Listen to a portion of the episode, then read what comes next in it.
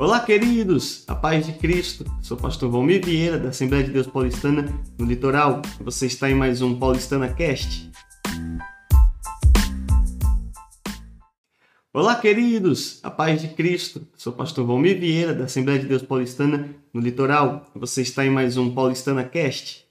Minha gente, sejam todos bem-vindos mais uma vez ao nosso programa semanal, ao nosso bate-papo aqui com os nossos convidados no Paulistana Cast. Hoje nós vamos falar sobre um tema muito interessante: como o pecado nos afeta, como o pecado atinge a gente, como o pecado impacta as nossas vidas. Eu quero compartilhar com você esse momento e eu espero que você aproveite e desfrute. Mas antes disso, você já curtiu as nossas redes sociais? Já foi lá no Instagram, no Facebook? Deu seu like nas nossas postagens? Faz isso. Vamos juntos espalhar a mensagem de Deus, vamos juntos espalhar uma mensagem de sabedoria, de fé, de esperança. Se você não se inscreveu, se inscreve lá no nosso YouTube, ativa o sininho e quando a gente postar vídeo novo vai chegar para você. Estou aqui mais uma vez com o nosso pastor Valmir Rodrigues, pastor vice-presidente aqui da Assembleia de Deus Paulista no Litoral. Pastor, bem-vindo, prazer tê-lo de novo.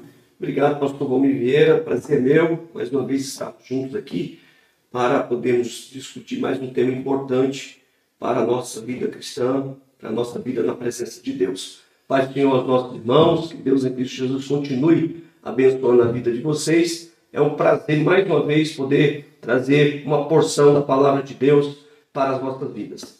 Então vamos lá. Como o pecado nos afeta? Pastor, antes de a gente responder essa pergunta, a questão que eu quero fazer primária aqui é o que é pecado? Muito bem, eu acho que essa é talvez a maior dúvida, né, é, no sentido prático das coisas, é a maior dúvida das pessoas.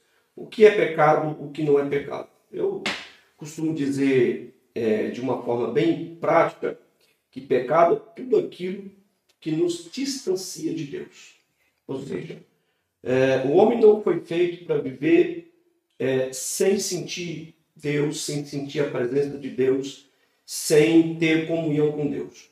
Tudo aquilo que tira essa comunhão, tira essa presença de Deus em nós, nós chamamos de pecado. Porém, a gente sabe que não é tão simples assim. Uhum. Quando nós vamos é, para a língua hebraica, nós vamos encontrar pelo menos três palavras é, que nos daria uma noção é, bem resumida do que é pecado. Tá. Né?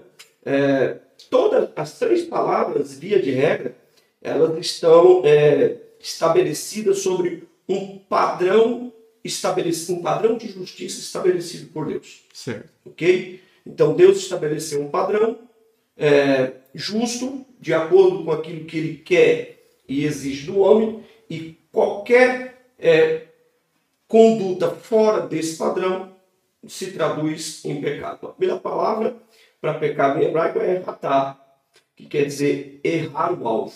Tá. Ou seja, não atingir o padrão que Deus estabeleceu. Então, errei o alvo. A segunda palavra é pesa, que tem é, significado de transgressão ou rebeldia. Então, pesa é o que? É você se rebelar contra o padrão que Deus estabeleceu. Exemplo do pecado do diabo, né? quando se rebelou contra Deus. Ou seja, ele não é, aceitou o padrão de Deus, quis estar acima do padrão de Deus, então isso é considerado como pecado, ou seja, a rebeldia.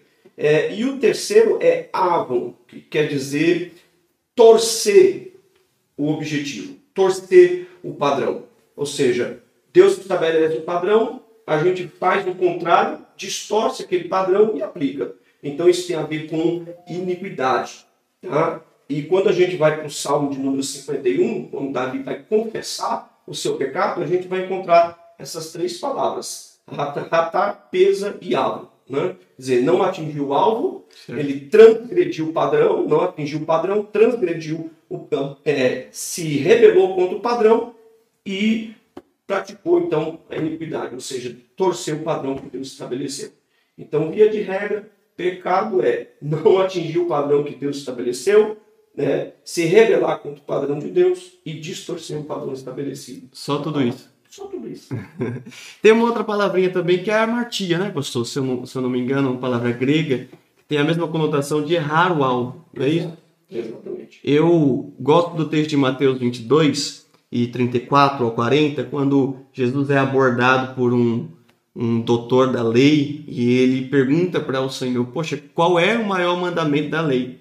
E aí Jesus disse que o, o maior mandamento é amar a Deus com toda a tua força, com todo o teu entendimento e acima de todas as coisas. E o semelhante a esse é amar o próximo como a ti mesmo. E aí ele diz que toda a lei está suspensa sobre estes dois mandamentos, que é o amor a Deus e amor ao próximo.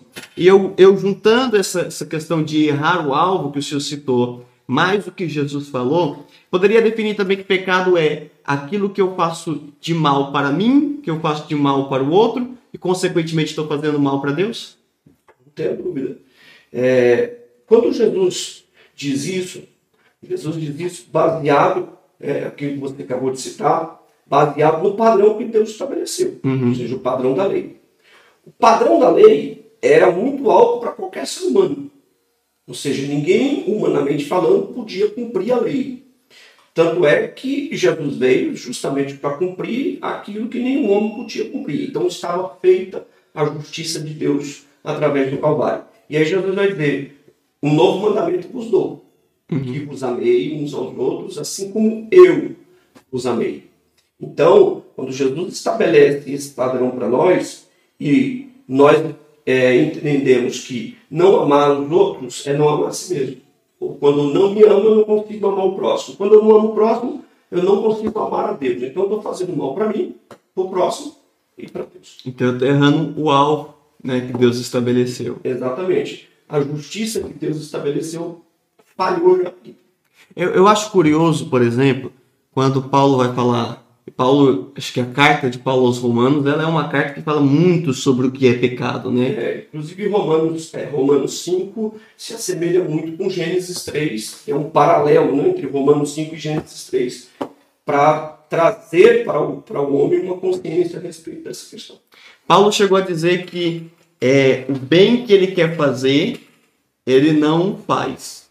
O mal que ele não quer fazer, esse ele faz. E aí ele diz: pobre miserável homem que sou. Né? Ele vai além quando ele diz que por causa desse entendimento que ele chegou, poxa, eu quero fazer o bem.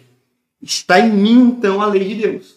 Paulo então diz, poxa, a lei de Deus, o alvo de Deus para minha vida, está dentro de mim. Só que eu não consigo fazê-lo, mesmo querendo fazê-lo.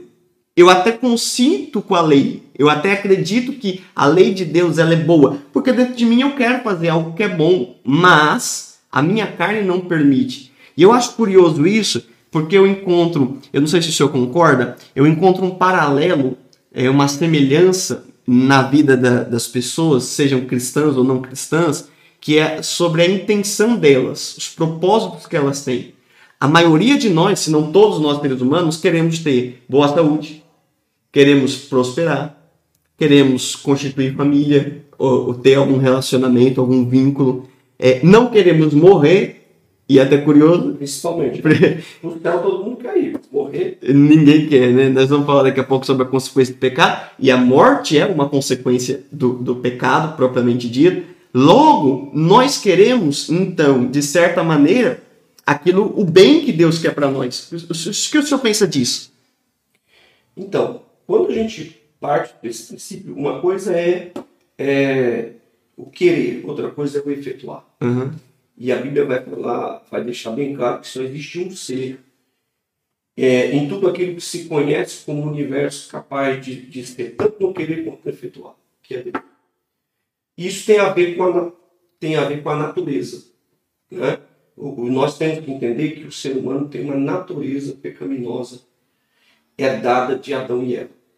Embora ele, como você disse, entenda que existe um princípio, entenda que existe um padrão exigido por Deus, queira alcançar esse padrão, como disse Paulo, porém, ele não pode esquecer que tem as ações. Uhum. Então, uma coisa é a natureza, é a herança do pecado, e outra é as ações que precisam de balizador. Né? Não adianta eu ter consciência se eu não tiver algo que me limite. Uhum. E é exatamente por isso que Paulo vai escrever aos Romanos 8 e 26, no tocante ao papel do Espírito de Deus na nossa vida. Porque ele diz que o Espírito de Deus, Deus não nos deu o Espírito Santo porque a gente é bom sim. Uhum. Nos deu o Espírito Santo por uma única razão, porque a gente é fraco. E ele mesmo nos ajuda nas nossas fraquezas. Nós somos fracos. A natureza do, do ser humano é fraca. É sempre tendenciosa para o mal.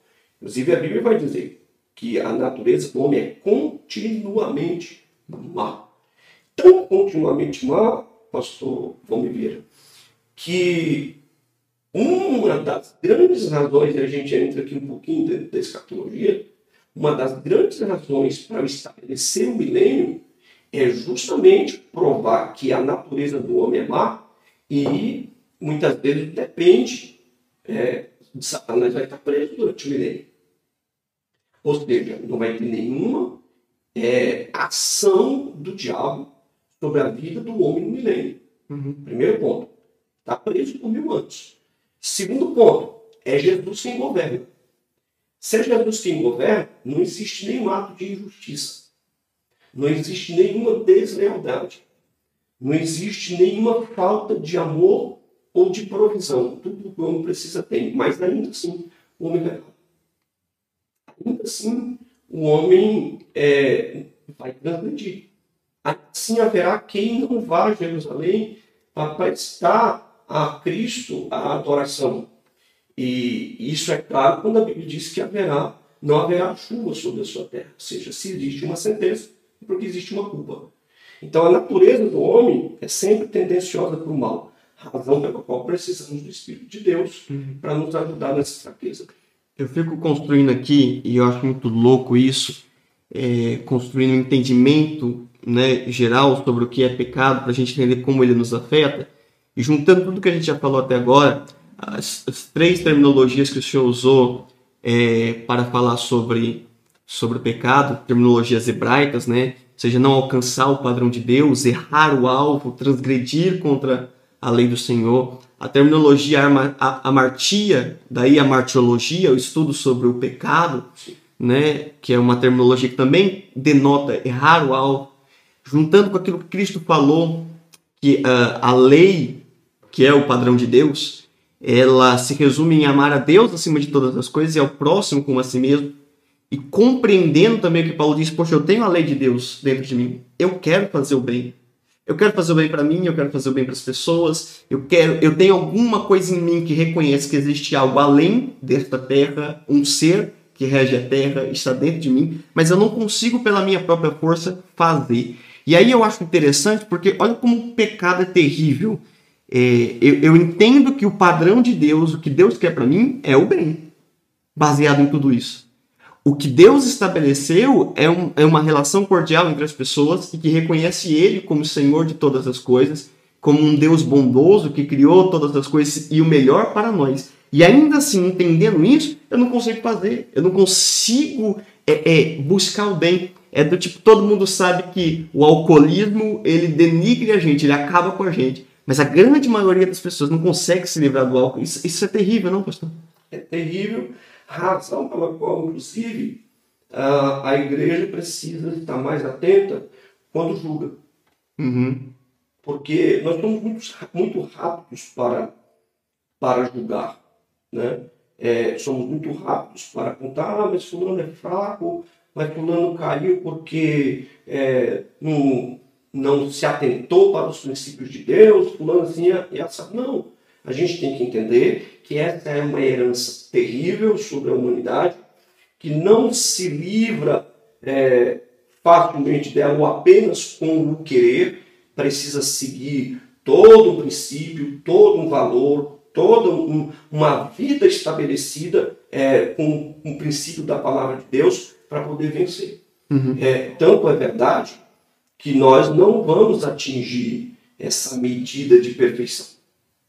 Ou se atingir, não permanecemos nessa terra. Deus toma para si. Uhum. Então, essa natureza que está inerente a este mundo, inerente a essa vida que nós herdamos dos nossos pais, né? Do, de, de Adão e Eva, é, ela não se vence só é, com os subterfúgios. Uhum. Precisa de estabelecer todo um padrão bíblico né, e a ajuda do Espírito de Deus. Então não pode ser, não pode se tratar o pecado como algo banal ou como algo que se venda a qualquer momento, a qualquer hora. É astuto, né? A sua forma de ser, de agir. É curioso.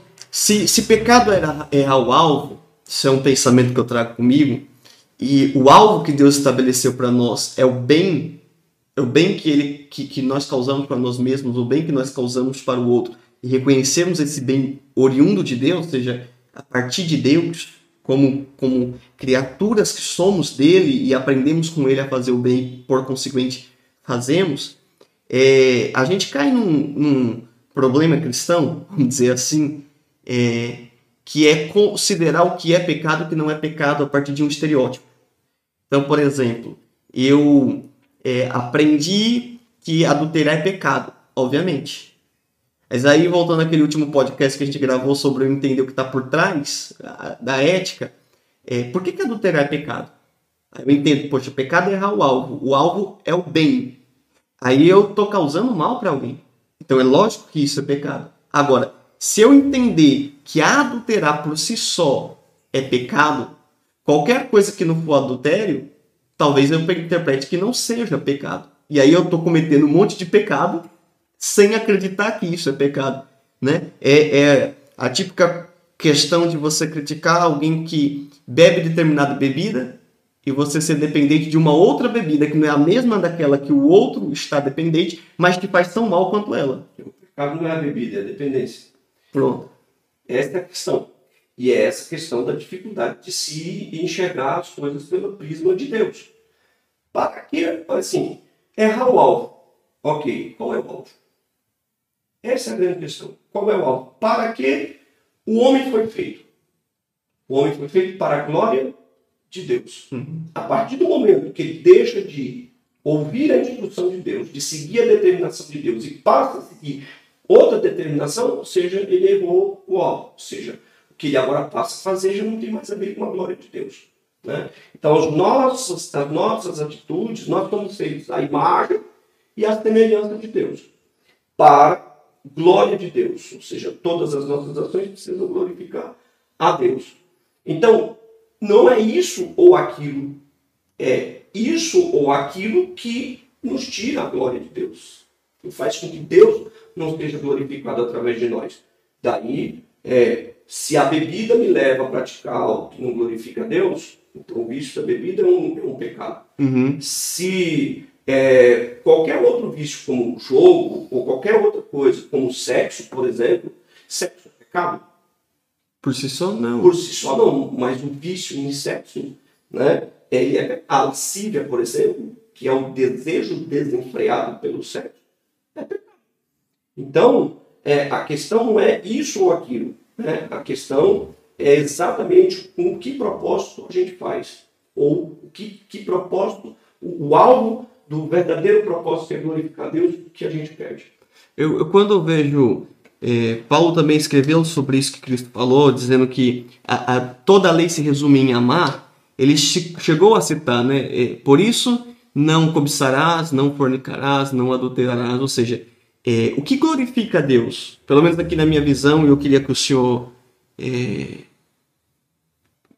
me corrigisse, claro, se, se eu tiver aqui errado, mas eu acho que as pessoas às vezes elas elas é, mistificam demais o evangelho e o evangelho ele é simples e Cristo veio para trazer essa simplicidade, porque o pecado é complexo por si só, né? Vamos, vamos aprofundar daqui a pouco sobre isso. Mas acho que o que glorifica a Deus, o Senhor como Pai é, talvez concorde com isso, é quando eu, como filho, passo a me comportar de uma maneira que as minhas atitudes vão me fazer bem, vão me melhorar. E eu, como filho, passo a me comportar de modo que as minhas atitudes vão melhorar quem está à minha volta, principalmente os meus irmãos. E quem são meus irmãos? Aqueles que são originais do meu pai. Independente se são originais de sangue ou se são originais de educação, mas eles são originais do meu pai. E aí, a partir disso, eu é, glorifico o meu pai. Né? Para quem não sabe, pastor Valmir é o meu pai, literalmente, E então, criando um, uma metáfora aqui, uma ilustração, poxa, a partir do momento que eu, o senhor como pai, penso eu, que agora também sou pai da Isabela, o senhor olha para mim e vê, poxa, o Valmir está trabalhando honestamente, o, o, trabalho do Valmir melhora a vida das pessoas, o Valmir está saudável, o Valmir tem um relacionamento sem fazer mal para ninguém, o Valmir se importa com os irmãos dele, o Valmir é, ajuda os irmãos dele, evita fazer coisas que vão trazer prejuízo para o irmão dele. Com certeza, eu acredito, é que o senhor se sente honrado com isso. O que nós poderíamos chamar de é, glorificado no caso de Deus. Né? O que o senhor pensa dessa visão? O raciocínio é perfeito. Né? Veja, tanto no, no aspecto humano, das relações pessoais, quanto no aspecto da natureza. Exemplo, é, eu posso ser cristão, é, estar fazendo tudo é, o que, entre aspas, é correto na visão humana, mas posso fazer um é, praticar um ato, por exemplo, contra a natureza. Certo. Então, se eu errar contra a natureza, que a natureza é uma criação de Deus, Perfeito. deixei de glorificar Deus. Então, ela precisa ser é, essa questão precisa ser vista sobre todos os aspectos. Aí entra as relações humanas, né, a relação com o seu próximo, a relação com a natureza, né, a relação do seu comportamento para com as outras criaturas que não são filhos de Deus, mas são criaturas de Deus. Então, imagine que é, eu faça, usando da mesma metáfora que você usou, é, eu construa, é, exemplo, uma casa. Uhum. E esta casa, ela tem por objetivo abrigar a mim e a vocês. Então ela é uma criação minha. Mas você vai lá e degrada. Automaticamente. Sim. Você me entristeceu. Perfeito. Então, aqui está no âmbito da, da, da filiação, de sermos filhos, de sermos irmãos, está no âmbito da natureza, ou seja, como nós nos comportamos, porque tem muitos cristãos que desprezam isso, ignoram isso. É, acham que vir à igreja, que dar glória a Deus, que participar de um culto, é, que é, obedecer, entre aspas, né, é, a, a, palavra ali naquele momento, eles estão, estão isentos de pecado. Não adulterei, não prostituí, não menti, mas degradei a natureza. Uhum. Ou seja, joguei um, um lixo, esse lixo vai ficar aí muito tempo na natureza, vai trazer dano, vai trazer prejuízo. Então, como cristão, eu estou transgredindo. Como cristão, estou desagradando a Deus. O que eu estou fazendo não glorifica a Deus. E aí onde a gente precisa entender a diferença entre o que é a natureza, que é a tendência do homem para o erro, e o que são os atos pecaminosos, que às vezes a gente ignora. E a gente chama, muitas, algumas pessoas usam chamar de pecadinhos. Uhum. Né? E eu entendo que para Deus tudo está dentro do mesmo nível. Tanto eu adulterar, roubar, matar, uns são chamados pecados capitais, quanto eu desprezar é, os, os outros padrões que Deus estabeleceu é, para a humanidade. Exemplo, é, quando eu não obedeço, é, estou trabalhando numa empresa, tem um senhor uhum. sobre mim. E a Bíblia, um padrão que Deus estabeleceu, ser obediente ao seu senhor. Uhum e eu não e eu não obedeço, então eu vou deixar de glorificar Deus. Alguém vai dizer assim, mas você não é cristão? Uhum. Você não prega a palavra? Então veja que é muito delicado falar sobre o pecado, porque ele tem uma abrangência enorme em todas as áreas da nossa vida. É, Pedro ele chegou na sua primeira epístola e eu acredito que isso é, ilustra muito bem. É, sim, Deus é justo, Deus é fogo consumidor, mas a gente se esquece de uma característica de Deus, e Pedro falou, ele chegou a dizer assim: se é que vocês já provaram que o Senhor é bom. Perfeitamente. Né? Toda a lei de Deus, todos os princípios de Deus estão sempre tentando nos mostrar o que é bom, o que nos trará saúde, o que nos trará boas, bons relacionamentos, o que conservará. A gente vive num dilema muito grande em relações de questões ambientais e, e se a gente pega a Bíblia, o próprio ano sabático, o próprio sábado, é, todo o comportamento que Deus fala para a gente ter com a natureza é sempre uma relação de favorecimento para nós mesmos, né? É, e às vezes o ser humano ele por si só, é, ignora isso, ignora Deus, ignora a bondade de Deus, ignora que aquilo que Deus quer de você é simplesmente o teu bem, o bem de quem está ao seu lado, que consequentemente vai favorecer você, e o reconhecimento de que é Ele que nos proporciona esse bem ao nos ensinar, ao nos mostrar e ao nos fornecer todas as coisas. É, Romanos 7, pastor, Paulo ele falou algo, é, nós falamos aqui sobre acertar o alvo, né? Então, poxa, Deus tem um alvo de, de nos favorecer, de nos beneficiar, de fazer com que o nome dele seja glorificado. Qualquer coisa que eu faça ao contrário disso, eu estou pecando, eu estou errando o alvo de Deus. É, mas também tem a questão da de transgredir a lei. Então, Deus foi lá e formalizou a coisa. Ele diz, poxa, faz isso, isso, isso e isso, fazendo isso você está fazendo bem. Ah, ok, entendi. Eu não faço, transgredindo a lei. Aí Paulo complica o negócio quando ele diz que eu não conheci pecado a não ser pela lei. E, e aí o pecado se mostra terrível, porque ele fala: enquanto alguém não me disse não cobice, eu não pequei. Eu nem sabia o que era cobiça. Foi a partir do momento que alguém disse não cobice que eu comecei a desejar cobiça, que talvez eu até desejava, mas não sabia que era pecado, e por isso se cometesse não pecava, porque não era proibido. Mas a partir do momento que alguém disse não faça, instigou em mim o desejo de fazer. E aí o pecado tomando ocasião se tornou astuto, vamos assim dizer, né? Explica pra gente isso. É por essa razão que a gente precisa voltar na origem. Né? Você veja que eu disse que aqui que uma das, das traduções, um dos significados do pecado, né, é torcer, Uhum. inverter né, a, o padrão. Deus estabeleceu para Adão e Eva um padrão. E não tinha muitas regras. Aliás, tinha uma só. Uhum. Né? É o quê? Não Não come da, comer da do fruto fruto da, da árvore é, do conhecimento do bem e do mal. Tá Não coma isso. Era a única regra. Quando o diabo vem lançar isso no coração de Eva, ele já vem torcendo tudo isso. Porque, primeiro, quando Deus falou isso, Deus falou para Adão. Uhum. Eva não tinha sido feita ainda. Deus estabeleceu o padrão no coração de Adão. Quando o diabo fala com Eva, ele sempre fala no plural.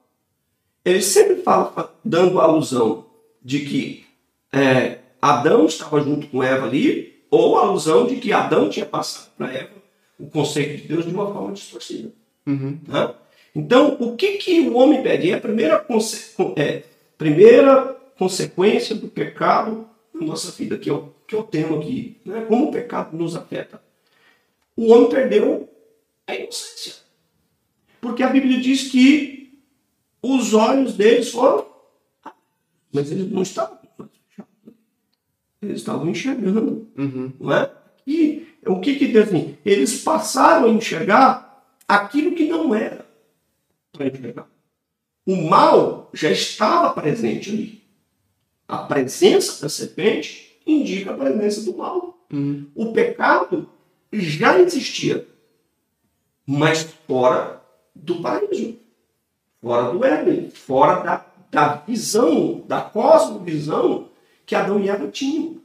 Qual é a visão que eles tinham antes da, da, da serpente? Ou seja, antes do diabo distorcer é, o, o que Deus deu para eles, que Deus já havia determinado para eles. A visão de que tudo era bom. Não existia nada melhor do que o que eles já tinham. Então o diabo distorce isso para eles enxergar que tinha algo ali que estava acima do, daquilo que Deus havia estabelecido para eles. Está acima do padrão. Vocês precisam conhecer o que está acima do padrão. Então tirou, abriu os olhos, ou seja, ele passou a enxergar coisas é, de uma outra forma, de uma outra maneira. Aí Jesus vai dizer o que lá em Mateus 6? Se o teu olho for bom, Todo o teu corpo terá luz. mas se o teu olho for mau, Será trevas. tão grandes serão as tuas trevas. Então, o que, que Jesus está dizendo? Não perca a inocência. Uhum. Não perca a simplicidade. Não queira olhar as coisas sempre por, por um prisma nega- negativo. Analise antes. Né? Veja quais são as, as, razões, veja quais são os objetivos. Então, quando o diabo absolutamente distorce isso, ele distorce justamente para mudar o campo de visão. E é isso que o, que o pecado faz conosco. Ele quer que a gente veja coisas ruins em coisas que, na verdade, são inocentes. Ele quer que a gente veja coisas impuras, onde, na verdade, não existe impureza nenhuma. Olha só, a gente vai pegar o exemplo de Pedro. Pedro se converteu, andou três anos com Jesus. Uhum. Se converteu. Tá lá no dia de Pentecoste, ele vai defender né, diante de todas aquelas pessoas que ele estavam, tudo que Jesus havia é, ensinado para eles. Só que passou o Pentecoste, seguiu a vida normal, Pedro voltou a ser aquele camarada que estava seguindo a lei. Uhum. Ou seja, tudo que Jesus ensinou para ele valeu de quê? Ele passou, deixou de olhar pelos olhos da graça, que é a graça que é nos estabelecer justamente esta, esta visão de, primeiro, somos dependentes de Deus, vivemos para Deus e temos que enxergar sobre a ótica de Deus.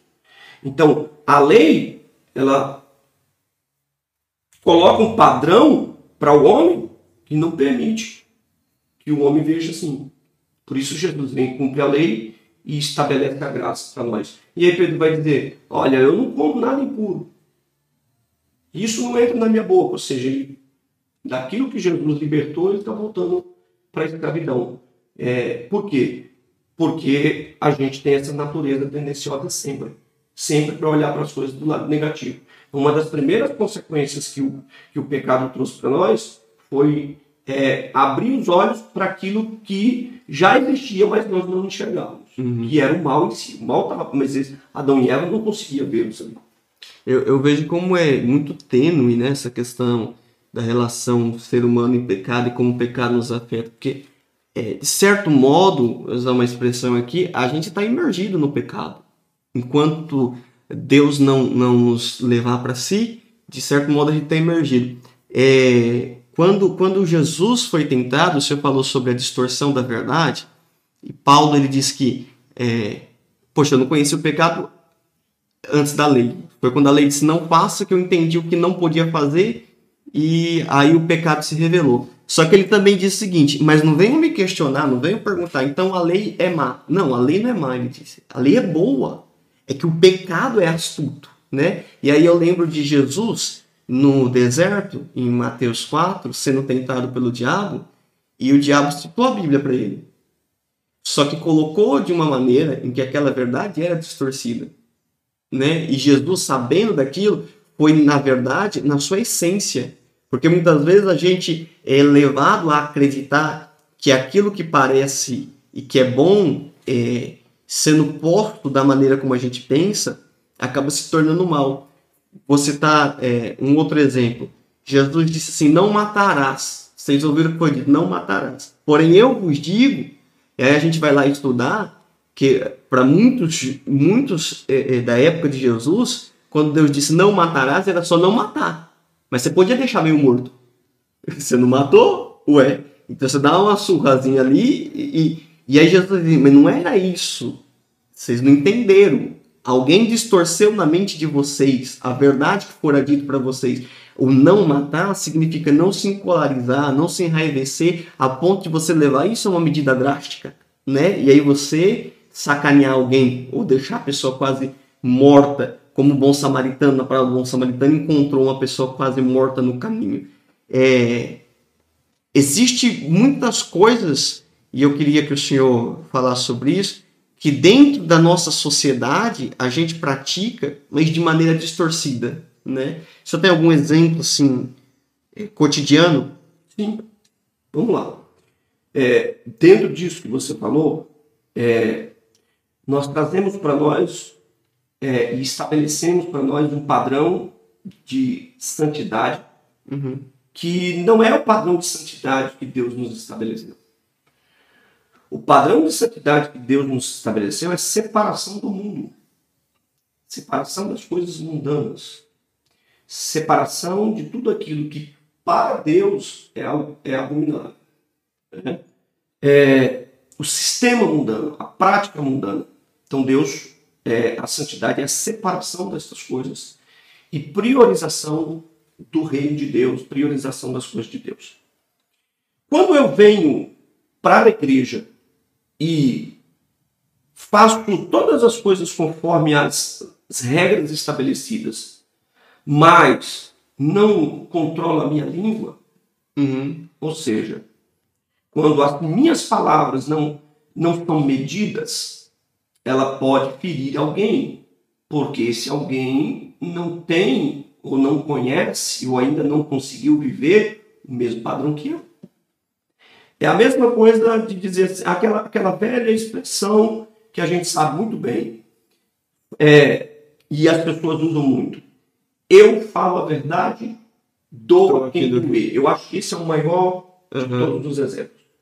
Só que aí eu vou para um padrão bíblico. Provérbios 25, 11. Como maçãs de ouro em salva de prata, assim é a palavra dita ao seu tempo. Ou seja, posso estar falando a verdade, mas se não for o tempo da verdade, então ela não tem efeito nenhum. Ou pode ter efeito danoso. Uhum. Você pode estar errado, mas se eu não saber em que estado emocional você está e respeitar o estado emocional que você está para lhe aplicar a verdade, eu posso matar você.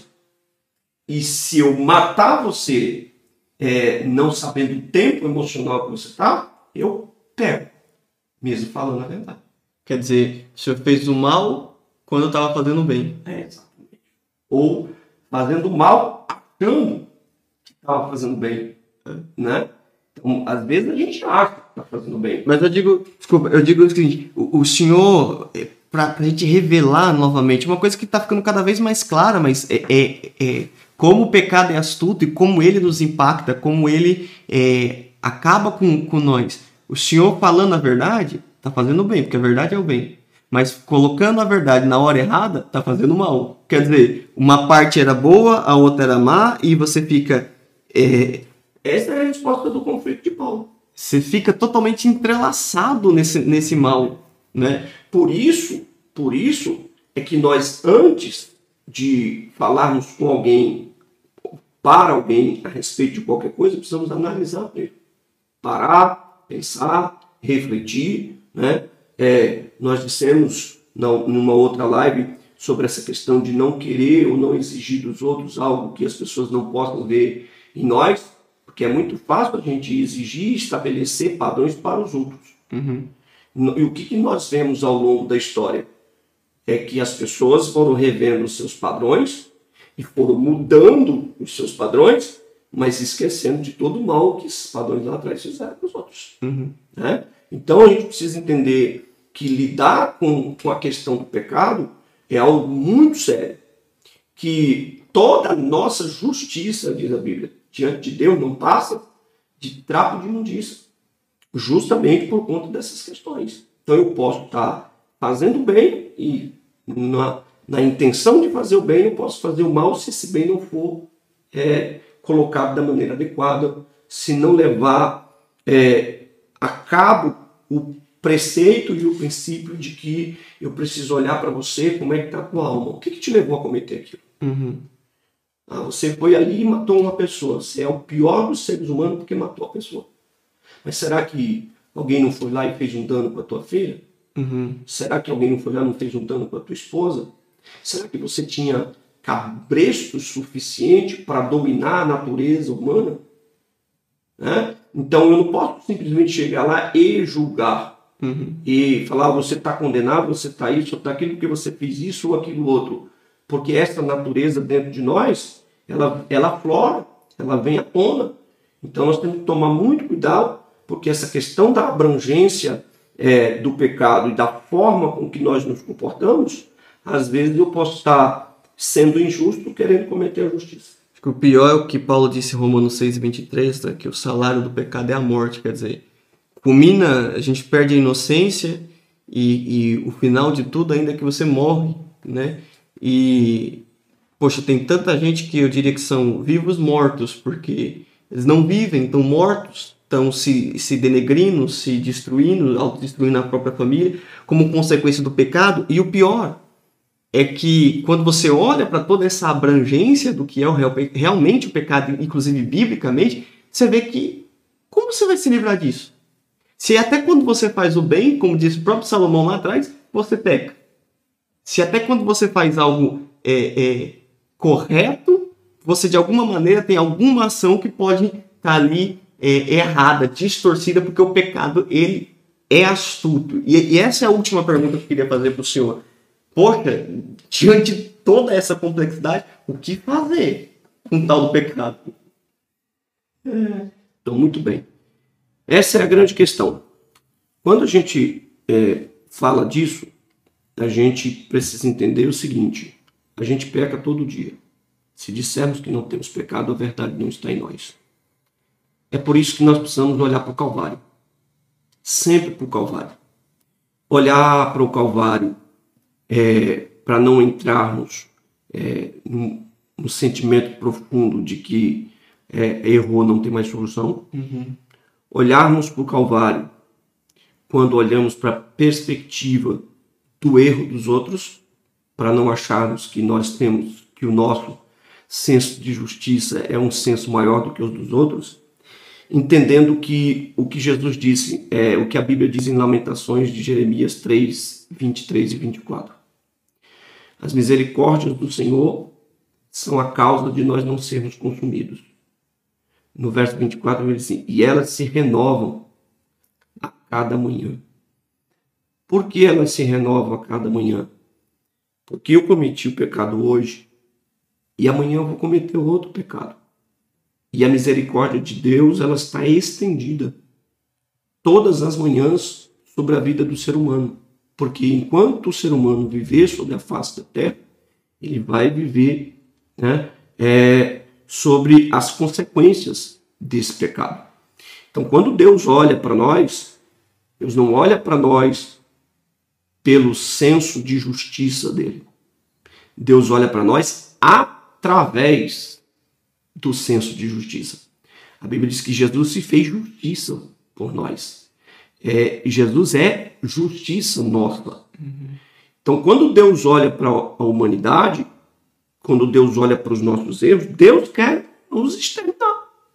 Porque a justiça, o senso de justiça dele não permite que a gente erre. Uhum. E quer destruir, como destruiu é, é, no dilúvio, como destruiu Sodoma e Gomorra, né? como queria destruir o povo de Israel, e, Moisés teve que intervir ali, interceder, ali, para que esse senso de justiça de Deus, olhando direto para nós, não nos extermine, então Deus olha para nós através do Calvário. Uhum. É a simbologia da, da arca da aliança. A tampa do propiciatório. Então, ela está ali.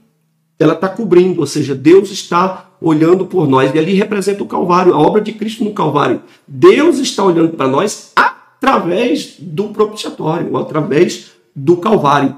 Então, quando Deus olha para nós através do Calvário, Deus enxerga a justiça dele concluída em Cristo. Ou seja, Jesus levou todo o nosso pecado, toda a nossa iniquidade, todas as nossas transgressões que eu cometi lá atrás, que eu cometo hoje, que eu vou cometer amanhã. Então, para eu ficar, é, herdar a salvação, o que eu preciso? Jamais descer da cruz. Uhum. Jamais deixar de olhar para o Calvário. Jamais deixar de seguir a Cristo. Jamais deixar de estar na presença dele. João vai dizer assim em 1 João 2: meus filhinhos, estas coisas vos escrevo para que não pequeis. Está lá. Uhum. O princípio, a doutrina, a lei, a instrução, a palavra, está lá. É para quê? É para a gente não pecar. Uhum. Só que, mesmo sabendo disso, a gente peca. Aí ele diz: e se alguém pecar, temos um advogado para com o Pai. Jesus Cristo justo. justo. Então ele é a justiça de Deus. Jeová disse Tiqueno. Ele é o Jeová disse disse o Senhor justiça nossa. Ele é a propiciação pelos nossos pecados, a substituição. E não somente pelos nossos, mas também pelos do mundo inteiro. Então tem que entender que Jesus não morreu só Todos. Então eu preciso baixar a bola, Uhum. eu preciso me colocar no canto, louvar a Deus, não sair da cruz, olhar sempre para o Calvário e entender. Em algum momento Deus alcança estas pessoas. Não é no meu tempo, é no tempo de Deus.